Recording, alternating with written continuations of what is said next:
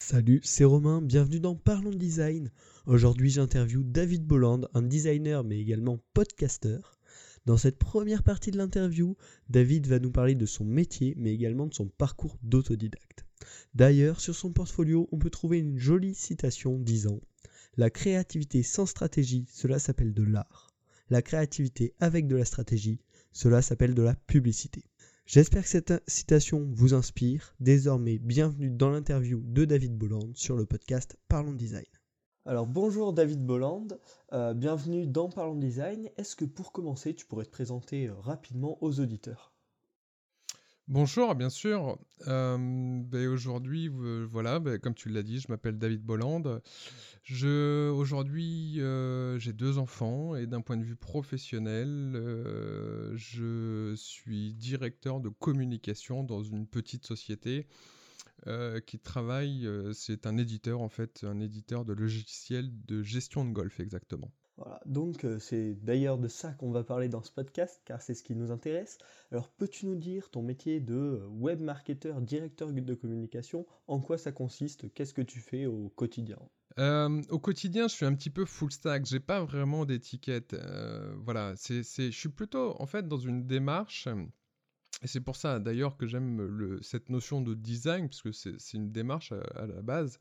Et je, suis dans une démarche euh, stratégique, c'est-à-dire que j'essaye d'être cohérent dans le message que je vais diffuser au sein des prospects, au sein des clients, euh, par rapport à l'univers qu'on apporte à nos clients, par rapport à nos différentes cibles.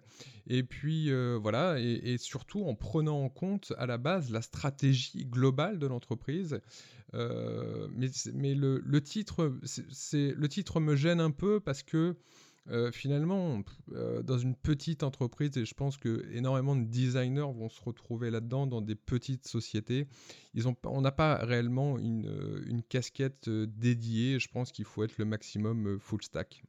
D'accord. Et du coup, tu qu'est-ce que tu qu'est-ce que tu réalises directement? Est-ce que tu fais les, les, maquettes? Qu'est-ce que les tests? Qu'est-ce que tu alors, en termes de réalisation, je vais euh, déjà avec, euh, avec le boss, on va dire, on va hum, étudier la stratégie, euh, la stratégie sur une année, quel est le message sur une année qu'on va, va amener, quels sont, ensuite on va étudier les différents, les différents leviers, le levier digital, le site internet, le levier de l'événementiel, le levier Bon, voilà.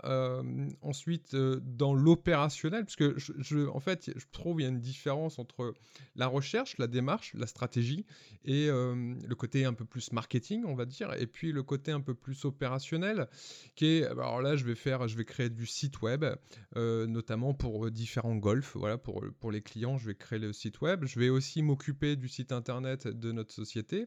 Je vais, je vais aussi m'occuper tout ce qui est, on fait on, fait des webinaires en fait pour, pour mieux utiliser le logiciel. Donc je m'occupais bah, de tout ce qui est newsletter, donc de la communication directe avec les clients.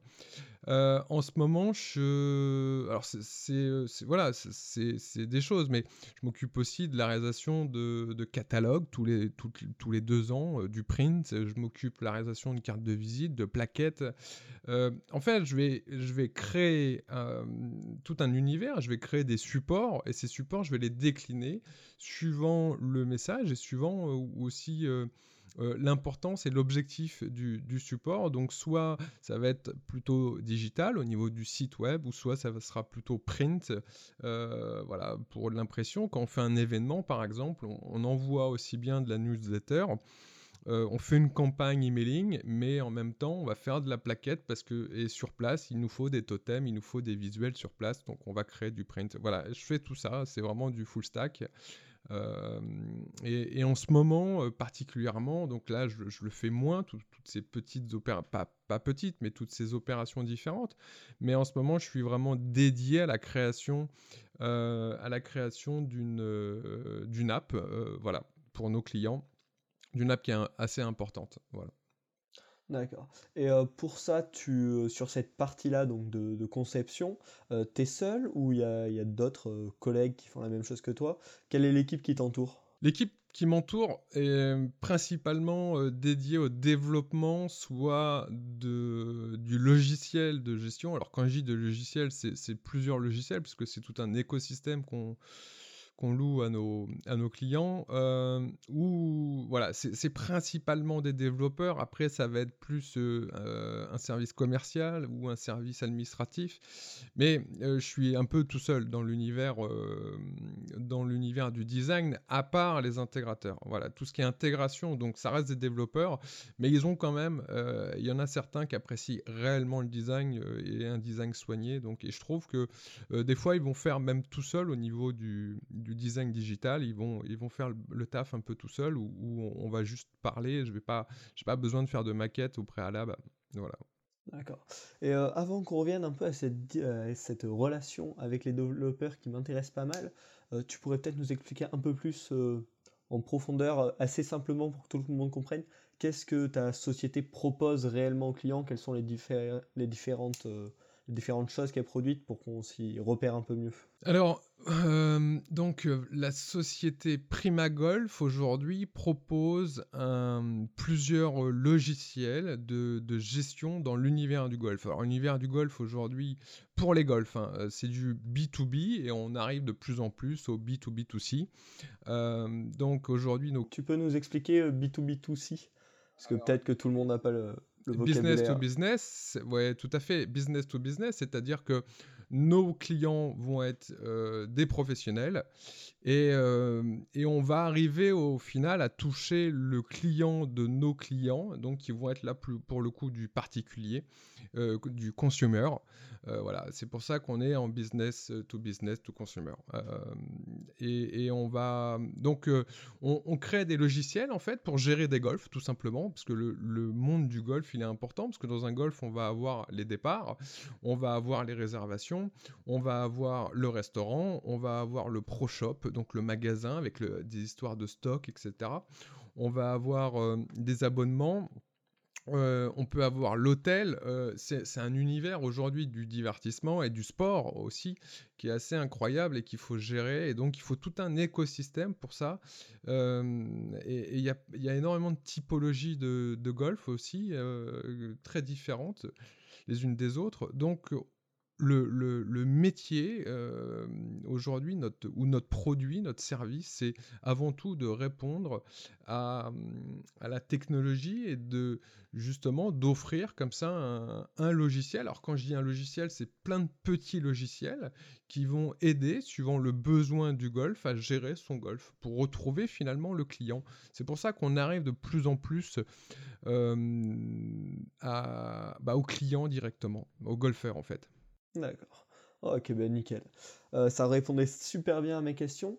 Euh, et donc maintenant, on peut en revenir, euh, pour que, voilà, maintenant que tout le monde est bien, est bien cadré, on peut en revenir à la relation avec les développeurs, parce que c'est quelque chose qui m'intéresse pas mal, notamment avec la conception des style guides, ça sert pas mal à entretenir ben, les, interfaces quand on doit les retravailler, mais également à, être en, relation, enfin une meilleure communication avec les développeurs. Alors, quelle est justement ta relation avec les développeurs? Est-ce qu'il y a une séparation entre le côté design ou le côté développement? Ou est-ce que c'est vraiment bien lié? Vous avez mis des process en place pour euh, simplifier au maximum le travail des développeurs? Non, aujourd'hui, on a essayé de le simplifier parce que l'idée derrière euh, l'application mobile qu'on est en train de, faire aujourd'hui, c'est de pouvoir proposer à n'importe quel golf une application mobile, euh, c'est de pouvoir proposer son application mobile, c'est-à-dire une soit une application mobile, soit il est intégré dans une application mobile euh, générale, donc voilà, et ou soit il a sa propre application mobile, mais ça au bout de 15 jours. Et pour ça, il a fallu qu'on étudie des process des, processus de, réalisation pour dire voilà, euh, tel golf, bah, le, jour où il signe son bon de commande, trois semaines plus tard ou même deux semaines plus tard, le plus rapidement possible, il a sa propre app, mais avec toutes les fonctionnalités disponibles. Et il a sa propre app qui est bien sûr personnalisée avec son branding. Ça, c'est important parce que s'il n'a pas les bonnes couleurs, s'il n'a pas le bon logo, ça va, bah, il va y avoir un couac, ce ne sera pas pertinent euh, par rapport à son image et puis par rapport à ses clients. Donc, pour arriver à cet objectif, parce qu'on part toujours d'un objectif, pour arriver à cet objectif, aujourd'hui, on a un processus, on est parti par un processus, malgré qu'on soit une petite équipe, un processus qui est quand même assez complexe. On est parti déjà avec une méthode Scrum dans l'organisation et une méthode, euh, donc Scrum, on est plus là pour l'organisation développement, mais, mais moi aussi je l'utilise, et on a ajouté à cette, euh, à cette méthode Scrum la méthode du euh, Design Thinking. Voilà, et tout ça afin de créer aujourd'hui un, DSL, un Design System Language, c'est-à-dire que on va créer finalement une, une bibliothèque euh, de une, une pattern librairie, donc une, bibliothèque finalement de, de composants ou de d'éléments, d'éléments, voilà, qui vont s'imbriquer les uns avec les autres. Et une fois que cette bibliothèque elle va être construite, bah, il va être facilement va être facilement récupérable et on va pouvoir créer justement comme ça des, des templates ou des mises en page à base de ces composants. Euh, donc on a, on, a choisi ensemble aujourd'hui le processus, qui est le processus euh, du, qui est le processus du design thinking euh, additionné au Scrum. On l'a choisi ensemble et on a aussi choisi ensemble la technologie. Aujourd'hui, on est sur une technologie React, donc qui est, à la base c'est un langage créé par Facebook. Et pourquoi on est sur cette technologie Pourquoi on l'a choisi Tout simplement parce que c'est une technologie qui est, est utilisée par rapport à des composants. Alors, je vais, je vais essayer de simplifier le terme composant, mais un composant, c'est c'est une incrémentation d'éléments indivisibles. Je vais, je vais juste le, je vais essayer que tout le monde puisse visualiser. C'est-à-dire que l'élément indivisible, on a un champ de recherche. Ça, c'est un élément indivisible aujourd'hui, un input qu'on peut appeler en langage voilà, un peu plus euh, euh, designer.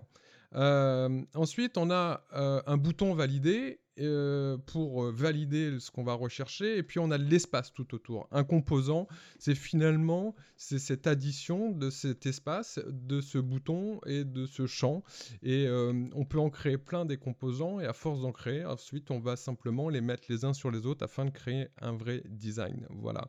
Mais après c'est beaucoup plus rapide. C'est-à-dire qu'aujourd'hui on crée, on crée notre propre outil pour nous pour ensuite créer plusieurs apps. Voilà. D'accord, ouais, c'est un regroupement de plusieurs process généraux pour créer votre process à vous, calibré exactement par rapport à vos besoins. Exactement, c'est un peu complexe et on a, on a pioché ça chez des, uniquement chez des grands groupes. C'est-à-dire que le DSL, on s'est vraiment, le Design System Language, on s'est vraiment inspiré d'Airbnb. D'ailleurs, on s'est beaucoup, beaucoup inspiré de la méthodologie d'Airbnb, qui est aujourd'hui une méthodologie où ils sont 2000 euh, designers. Hein. on est sur, un autre, euh, sur notre planète, euh, c'est pas la même que, que, nous, mais on y voit les mêmes avantages, c'est-à-dire c'est produire. Alors au départ, c'est très très long, parce qu'il faut produire notre notre, notre propre outil, notre propre mécanisme. Mais une fois que le mécanisme est produit, après, on peut finalement, c'est presque de l'industrialisation qu'il y a derrière. Quoi. Alors, et, tout en amenant quand même cette tâche créative. Hmm. Et euh, pour, euh, pour donner un indice aux auditeurs, et moi aussi ça m'intéresse, combien de temps ça vous a pris pour vraiment bien, euh, bien préparer, bien former ce système?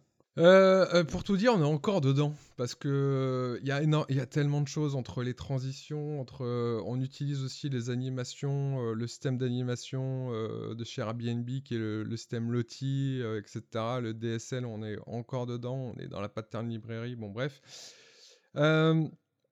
Aujourd'hui, on doit être à 5 euh, sprints de 2 semaines. Ça fait donc 10 euh, semaines. Plus le, petit temps additionnel euh, qui a tout autour, j'imagine. Il n'y a pas eu que ces, ces 10 semaines exactement qui ont servi à, créer ce, système, si? Non, il y a eu beaucoup, beaucoup de temps qui, sont, qui ont été passés dans la RD, c'est-à-dire est-ce que quel frein on va avoir? Et, je dis ça, c'est vraiment euh, important aujourd'hui. Je pense que quand on se lance dans un projet, ça peut être, nous, c'est un projet qui va durer euh, un an. euh, quand, on se lance dans un projet, je pense que la, plus belle des démarches, c'est déjà de réfléchir aux freins, c'est déjà de réfléchir à la démarche qu'on est en train de faire, pourquoi on est en train de le faire, et pas de taper comme ça la tête, la première dans le projet, de dire allez, c'est parti. Non, c'est vraiment d'avoir une vraie réflexion. Et cette réflexion va nous amener à tous les freins, va nous amener à tester des choses. Aujourd'hui, en fait, pendant dix semaines, on a testé toutes les choses. C'est-à-dire qu'on s'est dit, tiens, mais par exemple, la problématique du multi-device, c'est-à-dire la problématique de dire que l'app, faut qu'elle soit designée aussi bien pour une tablette que pour un téléphone, pour un 6 pouces, un 4 pouces, un 7 pouces, un 10 pouces, un 12 pouces, etc. Comment ça va rendre? Bah Pour ça, on l'a testé. Et puis, comment va, bah, au niveau de, des animations, comment ça va rendre justement avec plus ou moins grand? Bah, Pour ça, on les a testés. On a testé aussi. L'idée, c'est que on change, euh, on change un logo, on change trois, hum, on change trois, trois couleurs ou quatre couleurs, les fondamentaux. Euh, dans ces cas-là, en changeant les fondamentaux, eh ben, on va pouvoir recréer, mais vraiment en une semaine, euh, une, autre, une autre app mobile. Voilà. elle va être automatiquement créée presque c'est l'idée. Donc pour ça, on fabrique notre propre outil. C'est compliqué. voilà, vous prenez du temps pour euh, ben, en gagner, en gagner par la suite euh, dans vos prochains projets. Ouais, et il faut, il faut prendre ce temps-là. C'est si on tape dans la butte tout de suite, je trouve c'est, euh, il n'y a aucune réflexion à ça de taper dans la butte pour taper dans la butte. Et non, il faut prendre du temps. voilà, aujourd'hui, ça fait dix semaines qu'on a on, a réfléchi pendant dix semaines, on a testé. Et tester, c'est important, je trouve, dans le design, dans cette démarche de design. C'est très, très important de tester. Et euh, aussi avec une équipe de développeurs. Donc, euh, dix semaines, et encore, dix semaines, c'est c'est pas énorme 10 semaines. Euh, voilà, je pense qu'on on pourrait prendre encore même un peu plus de temps afin de tester et ensuite de dire allez, c'est parti, maintenant on y va, chacun un peu de son côté, tout, en, tout en gardant une synergie, mais mais euh, on y va, quoi. Et, là, ça va beaucoup, beaucoup plus vite parce qu'on n'a plus de tests à faire, parce qu'on sait où on va, on sait comment le faire, on sait pourquoi on le fait. Et, euh, et, on a un outil qui nous permet de le faire, mais 10, voire 100 fois plus vite. Et donc tu, tu, me disais, euh, si je me trompe pas, que pour créer ça, vous utilisez la technique du design sprint, donc celle inspirée par Google, non? Non, on, utilise le. Alors, on utilise le Scrum. Donc, je, voilà, je pense que tu connais la, méthodologie Scrum. On utilise le design thinking, qui est, qui est, une méthodologie de, de brainstorming en cinq étapes. Et justement, où, alors je ne vais pas décrire exactement ces cinq étapes, etc., ce serait un peu long, euh, mais je pense que tu peux faire un, podcast, ou si tu ne l'as pas fait déjà sur le design thinking, qui est, vraiment euh, une belle méthode de brainstorming, qui va même au-delà du brainstorming, parce qu'aujourd'hui, dans le design thinking, il y a le prototypage, il y a, euh, y a retirer tous les freins, il y a tester les choses aussi, et voilà, donc... Donc on utilise ça et puis la méthode du, DSL, quoi, du, Design System Language, qui est, là plus... alors qui est une méthode, le DSL, qui est une méthode avec la méthode atomique, qui, est, voilà, qui est une méthode qu'on s'est vraiment inspiré d'Airbnb. Aujourd'hui, on ne s'est pas trop inspiré de Google parce que on n'a pas eu énormément d'informations là-dessus. Il reste assez secret euh, contrairement à d'autres entreprises comme Airbnb. Ah, ok. Bon, et puis d'ailleurs, euh, du coup, en, parlant d'inspiration, euh, on va parler de l'apprentissage. Donc, tu m'as dit que tu étais autodidacte donc, dans, dans ce domaine-ci. Peux-tu nous expliquer comment tu es, comment es arrivé déjà au domaine du design et ensuite comment tu as appris ça Comment tu ouais, comment comment en es arrivé à ton poste d'aujourd'hui et à ton, à ton rôle? C'est très simple, c'est vraiment très simple parce que, il y a donc ça fait aujourd'hui, ça fait 20 ans. Ça fait 20 ans que j'ai commencé, et pourquoi? Tout simplement parce que c'était le début d'internet. Alors quand je dis le début d'internet, c'était, C'était euh, AOL, c'était euh, Internet en 56K avec des, un modem euh, qui fait du bruit quand on se connecte. je sais pas si voilà, il y en a qui se rappellent. où il y avait un sound design, si on peut parler de sound design un peu bizarre justement. Mais voilà, il y a 20 ans en fait, Internet est arrivé, on, payait à l'heure, on payait en francs et on payait à l'heure, c'était horriblement cher. Mais j'avais, j'avais 17 ans, 18 ans et je passais, j'étais en train de passer mon bac et vu qu'il y avait Internet en parallèle, je passais plus de temps finalement sur Internet et comment créer une page web que euh, qu'à réviser mon bac. Euh, résultat, j'ai pas eu mon bac et résultat des courses, vu que j'ai pas eu mon bac, il a fallu apprendre un métier euh, tout seul. Il a fallu et, il a fallu vendre, se vendre. Donc, vu que j'avais aucun diplôme, ben, qu'est-ce que j'ai fait? J'ai appris je suis à l'époque, on n'allait on allait pas sur YouTube en fait. Donc à l'époque, j'allais à la Fnac, j'allais acheter euh, euh, des bouquins qui parlaient de comment faire des sites web, comment designer un site web, euh, etc. Il y en avait très peu. Comment aussi Photoshop, comment utiliser Photoshop. Et voilà, donc j'ai la journée et le soir, j'apprenais par ces bouquins je faisais des exercices. En parallèle, euh, il fallait manger. Donc, euh, j'avais des copains qui faisaient leur stage, eux, euh, justement, au niveau commercial, etc.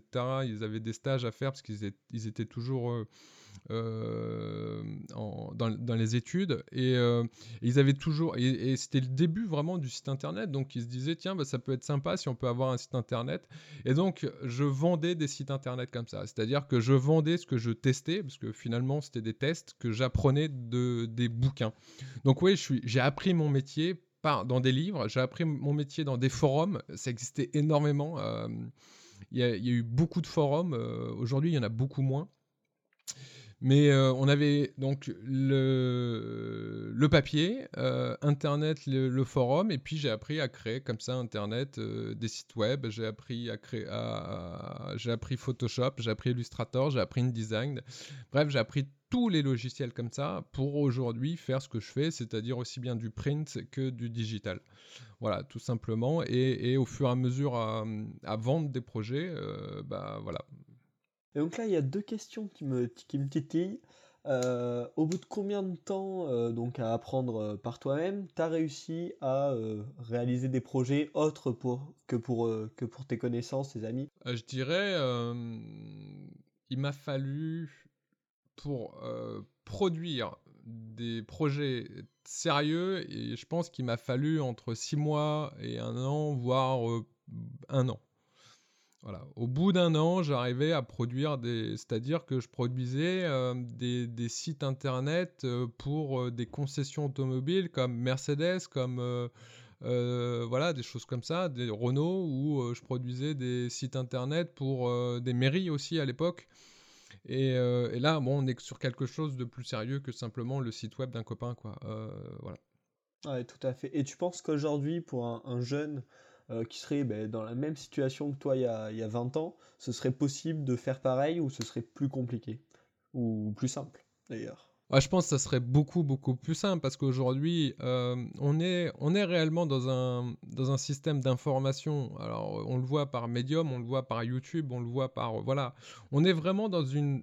Euh, après les, années 2000, je pense qu'on a passé un stade. Et d'ailleurs, je l'ai lu là dans un bouquin où, où il expliquait bien, l'auteur, qu'il y avait l'ère industrielle. Et puis, à partir de 90-2000, on est passé à l'ère de l'information. Donc, avec l'ère de l'information, et, ça parce qu'aujourd'hui on a tous les moyens euh, disponibles pour justement avoir l'information, c'est beaucoup plus facile de dire tiens comment je fais ça? D'ailleurs il n'y a qu'à voir uniquement les titres euh, sur YouTube par exemple, sur les vignettes de YouTube, c'est le how-to quoi, c'est le how-to qui fonctionne le mieux, c'est comment je peux faire ça, comment je peux faire ci. Et et donc c'est beaucoup plus simple, à mon sens, c'est beaucoup plus simple. Mais peut-être que je me trompe, je ne peux pas me remettre à la place euh, d'un jeune de 20 ans, mais en tout cas, la, la, euh, je, pense que peut-être que le plus dur aujourd'hui, c'est la digestion de l'information, parce qu'il y en a peut-être trop, justement. oui, c'est possible. Et, comment, du coup, par quelle plateforme, de quelle manière tu conseillerais euh, à un jeune de faire s'il voulait apprendre justement euh, le design, le développement euh, en 2018 Mais c'est d'utiliser je peux pas dire il faut simplement utiliser ci ou il faut simplement utiliser ça. Je pense qu'il faut utiliser toutes les plateformes. C'est-à-dire aujourd'hui, Medium est une très bonne plateforme euh, voilà, d'information. YouTube est une très bonne plateforme. On a aussi, j'ai utilisé pendant un moment la, la, marketplace tuto.com, qui est une excellente plateforme, je trouve. Donc que ce soit en vidéo en texte, bah, voilà, si, si allez, la rigueur, c'est vrai que moi j'aime beaucoup sur du payant tuto.com parce que je trouve il y a de la qualité. En tout cas, le conseil que je me permettrais de donner, c'est euh, d'éviter de faire quelques erreurs comme j'ai pu faire, c'est de regarder des tutos qui sont sur des, des effets spécifiques. Voilà. Euh, comment, par exemple, euh, comment réaliser le bouton avec l'effet, je sais pas, moi à l'époque, c'était comment réaliser le bouton avec un effet à quoi? Voilà, avec un effet d'eau ou un, effet, un reflet 3D, etc. etc. je pense que c'est inutile, ça. Il faut plutôt apprendre à connaître aujourd'hui peut-être l'outil, mais pas une tendance. La tendance, elle est temporelle. La tendance, euh, comment faire euh, euh, une photo avec ce style-là ou tel style, etc. La tendance, elle, est, temporaire et, peut-être dans deux ans, ça ne servira pas. Le tuto ne sert plus. Et d'ailleurs, il y a énormément de tutos qui ne servent plus sur Internet. Mon conseil, c'est d'apprendre aujourd'hui un process, c'est d'apprendre un ou un outil, mais un outil qui est là depuis quand même quelques, temps, comme Photoshop aujourd'hui, ça reste un outil euh, qui est là depuis quelques temps, c'est d'apprendre les bases euh, et pas d'apprendre à créer un effet pour un effet. Ça, c'est ridicule parce que l'effet, on va certainement pas le, retranscrire ou on va certainement pas le réutiliser pour tous les projets. Alors que si on apprend une certaine démarche au travers de l'outil, quand j'ai une certaine démarche, comment utiliser un outil précis, euh, dans ces cas-là, on pourra créer tous les effets du monde en, fait. Après, c'est juste l'imagination qui va, qui va, qui nous manque, mais euh, il faut mieux apprendre à créer il faut mieux apprendre à utiliser un logiciel qu'à savoir créer un effet de par le logiciel. Donc, faut pas se focaliser sur comment créer tel ou tel effet. Ça, ça, non. Je pense que c'est contre-productif. En tout cas, à mon sens. Après, chacun fait comme il veut, bien sûr. Ouais, je pense que ça me paraît, euh, ça me paraît assez logique comme point de vue. Après, c'est vrai qu'en temps venu, si on a besoin d'un effet spécial, chercher sur YouTube ou sur Medium ou sur n'importe quelle plateforme comment le réaliser? Voilà, ça peut être utile. Euh, et par contre, j'ai un excellent conseil euh, pour, les, pour les personnes qui écoutent ce podcast et qui aimeraient s'intéresser un peu plus au design, c'est de venir découvrir ton podcast. Et d'ailleurs, tu pourrais nous dire à qui il s'adresse et de quoi tu parles dans ton podcast Power of Design. Bien sûr, et je te remercie d'en parler. Euh, donc en effet, j'ai créé un podcast il, y a, il y a quelques temps, il n'y a pas si longtemps que ça, un mois et demi je pense, deux mois. Et euh, alors, c'est un podcast qui parle de design, mais avec un lien euh, stratégique, avec un lien euh, marketing. Voilà. Alors pourquoi déjà j'ai lancé le, le, podcast? Parce que par rapport à mon expérience professionnelle, j'ai rencontré aussi bien des grands groupes en direct, c'est-à-dire j'ai travaillé avec des très grands groupes comme Coca-Cola, comme j'ai travaillé, euh, voilà, avec euh, après avec Brandfagor, j'ai travaillé, bon, etc., etc. Il y en a, il y en a énormément. Et ces grands groupes, j'ai pu voir, j'ai pu, j'ai pu apprendre surtout des process et j'ai pu m'apercevoir qu'ils utilisaient finalement le design graphique, et là je vais, euh, le design graphique avec le marketing, et ça permettait euh, ce design graphique euh, avec un côté psychologique, un côté marketing, une mécanique marketing, ça permettait de vraiment mieux vendre, en tout cas pour eux. Donc j'ai travaillé avec ces grands groupes afin de créer des campagnes au niveau national et sur des objectifs bien précis. Et en même temps, en parallèle, je travaillais aussi pour soit des TPE ou soit des PME. Et je trouvais que un entrepreneur, en règle générale, qui était soit dans une petite entreprise, dans une TPE, donc une, une, petite entreprise de, de, 1 à 10 employés, euh, voilà, en, moyenne, je trouvais qu'il n'avait pas conscience de l'importance du design, de l'importance du, business design, comme on l'appelle, euh, c'est-à-dire du levier du design graphique au sein de sa société, la démarche surtout de se dire, tiens, je vais créer une campagne, je vais créer des campagnes que je vais peaufiner en termes design euh, et en termes psychologiques comme un tunnel de vente. Euh, aujourd'hui, on peut faire par exemple un funnels. Euh, je, vais, créer ça afin de, afin de mieux vendre ou afin d'avoir plus de prospects ou afin d'avoir plus de clients, de mieux fidéliser, etc. Et je trouve qu'aujourd'hui, ces entrepreneurs français, parce qu'on est dans une culture française, déjà le mot design, pour eux, c'est vraiment, c'est dédié uniquement, le mot design à la création d'un produit et c'est dédié uniquement pour les gros groupes. Alors que c'est complètement faux. Au contraire, on l'utilise.